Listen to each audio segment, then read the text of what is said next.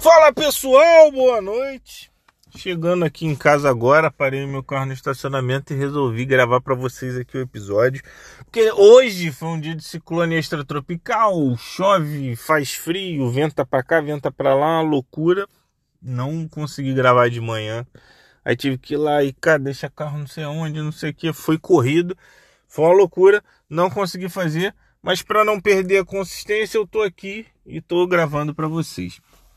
E eu queria fazer esse parado porque eu quero me concentrar melhor, porque minha cabeça tá muito louca. Para eu poder falar com vocês e falar num grau de entendimento um pouco maior, tá? Então, vamos lá. Durante essa semana, pessoal, eu falei no Instagram sobre as capas, né? E como às vezes as pessoas reagem agressivamente quando elas tentam esconder alguma coisa atrás da capa e alguém vai lá toca na feridinha dela num ponto que ela pensa ser importante. E hoje eu queria estender um pouco mais sobre esse assunto, só que num viés um pouco diferente, né? Uma coisa muito importante, pessoal, que eu acho que talvez seja um dos grandes problemas da nossa sociedade atual é essa busca desenfreada pelo prazer, tá? E aí, por que, que eu estou traçando esse paralelo? Porque muitas vezes essa busca desenfreada pelo prazer é, um, é uma outra forma de alimento dessa casca. Ou seja, são necessidades básicas do ser humano ali que ele tem, de autoafirmação ou carência, necessidade de inclusão, que ele acaba de alguma forma projetando ali num, num comportamento compulsivo, né? E obviamente ninguém vai ter compulsão por coisa ruim, vai ter compulsão por coisas que trazem prazer. Só que aí existem pontos interessantes que precisam ser entendidos. Outro dia eu estava vendo uma entrevista de um ele é neuropsicólogo. E ele falou o seguinte, cara, pela composição do cérebro aí, né? Ele é uma máquina, ele, ele se tornou durante a evolução uma máquina de resolução de problemas, só que ele é o fator principal que faz a raça humana procurar o desenvolvimento, procurar seguir em frente, procurar evoluir. E por quê? Ele falou o seguinte: ele falou, cara, o teu cérebro está acostumado até a um certo nível de prazer aqui. Ele hipersensibiliza muito facilmente. Ou seja, em outras palavras, você buscou um prazer, chegou nesse nível de prazer aqui, teu cérebro vai acostumar com esse nível de prazer muito rápido. Isso é uma coisa comum que todo mundo já percebeu, né? Eu acho, acredito eu que sim. Você tem esse nível de prazer aqui, esse nível de prazer não basta mais. Então, ou você vai tentar aumentar esse nível desse mesmo tipo de prazer, ou você vai buscar novos prazeres para sentir a ação da dopamina no cérebro, né? Dali da saciedade do prazer. Beleza? Uma parada química, um lance totalmente fisiológico, né? E aí que tá. É... Não é novo esse papo do, do, do prazer, né? Esse papo do, do interesse do controle do prazer. O budismo já falava sobre isso há muito tempo. Se você quisesse cessar o sofrimento, você deveria cessar o desejo. Você de deveria cessar a expectativa. Você deveria cessar qualquer coisa que te tire do presente aqui. A vontade de ter alguma coisa e tal. Se vier ótimo, se não vier ótimo também, vida que segue, essa é a vida plena. Resumindo, de maneira curta e grossa, obviamente, longíssimo da realidade da, da, da riqueza da, da doutrina budista. Mas o que eu quero dizer é o seguinte: não é novo, já é percebido há milhares de anos que se você ficar nesse ciclo do prazer, você vai entrar em parafuso. Porque você vai estar sempre buscando alguma coisa. Ah, William, mas eu vou viver sempre tendo prazer. Não vai. Você vai viver sempre a falta. Você vai viver sempre a escassez. você vai viver sempre a necessidade de estar tendo prazer. Porque você vai passar um X período de tempo para ter um prazer, outro X período de tempo para ter um prazer. Isso não é vida. Tá? Esse é o primeiro ponto. O segundo ponto é: da onde vem a sua fonte de prazer? O que é que você gosta de fazer? O que é que você sente que você tem uma certa compulsão?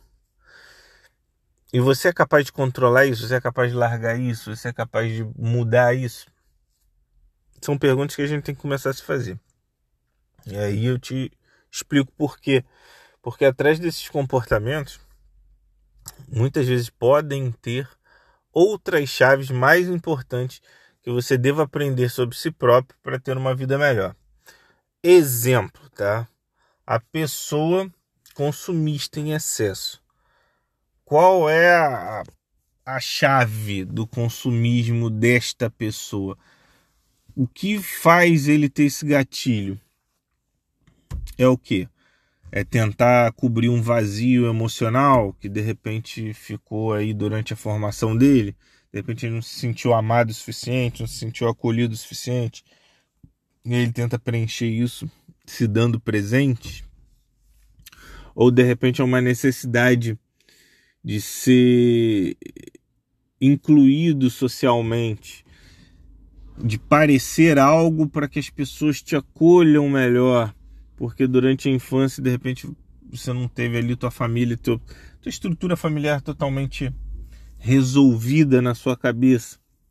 E aí você compra coisas e compra coisas e se enche de situações porque as pessoas vão te enxergar de uma maneira melhor. Então, assim, o que eu quero dizer com isso, pessoal, é que a gente deve investigar, tá? Outro exemplo, compulsão por comida. Porra, cara, pessoa tem ali uh, aquela aquela ideia de que toda comemoração, todo, toda forma de prazer tá ligada à comida, cara. Tudo tem que ter comida. Porra, ah, a gente vai comemorar comida, a gente vai ter um momento legal, vamos comer. Por que dessa compulsão por comida, né? Isso pode ser de cunho cultural, tá? Isso pode ter sido assim embutido culturalmente por um meio de repente que onde a comida não era um item abundante no seu dia a dia, então toda comemoração, todo momento de prazer vai ter comida, porque é ali que eles vão conseguir saciar a vontade, vão preencher aquele desejo de não ter a escassez. Ou pode ser alguma de repente preenchimento de alguma forma de ansiedade ali, né? Tentar se controlar. Você cria ali aquele mecanismo do, da mastigação, aquilo ali de alguma forma faz você ficar mais calmo, né? Menos ansioso. E aí você é ansioso e ansioso por quê? Porque você está projetando muito futuro. Você está tá agora pensando o que vai acontecer amanhã e está ansioso. Então, ansioso por que no amanhã? Você não se acha capaz, não se acha merecedor do que vai acontecer amanhã, do que você deseja? Ou você está botando muita expectativa numa coisa que de repente não merecia? Então, assim, cara, são essas questões que eu quero dizer, quero deixar claro para você que qualquer comportamento compulsivo e repetitivo eles deixam rastros da sua personalidade real de quem você é, do seu perfil psicológico. E é extremamente importante que você possa analisar e investigar isso para você buscar ter uma vida melhor cada vez mais. Buscar ser uma pessoa melhor cada vez mais. Essa é a ideia do escalada. Criar um meio, uma ferramenta onde todos nós possamos refletir juntos para que a gente mude o nosso meio, mude ali a nossa nosso convívio. Quando a gente muda, a gente muda o que está em volta. Eu acho que a ideia é essa, fazer do mundo um lugar um pouquinho, dentro das nossas limitações, um pouquinho melhor, um pouquinho mais justo, um pouquinho mais caloroso, humano, tá entendendo? É importante isso. Tá bom? E não deixa de me seguir lá no Instagram, arroba escalada de humano, tá bom? Vamos seguindo junto aí. Já bateu meu tempo aqui. Foi um prazer ter falado isso com vocês. Espero que vocês entendam que eu tenha sido claro o suficiente e que vocês possam fazer bons usos aí da nossa reflexão e desse nosso momento junto, tá bom? Fiquem com Deus, um grande beijo, até semana que vem. Fui.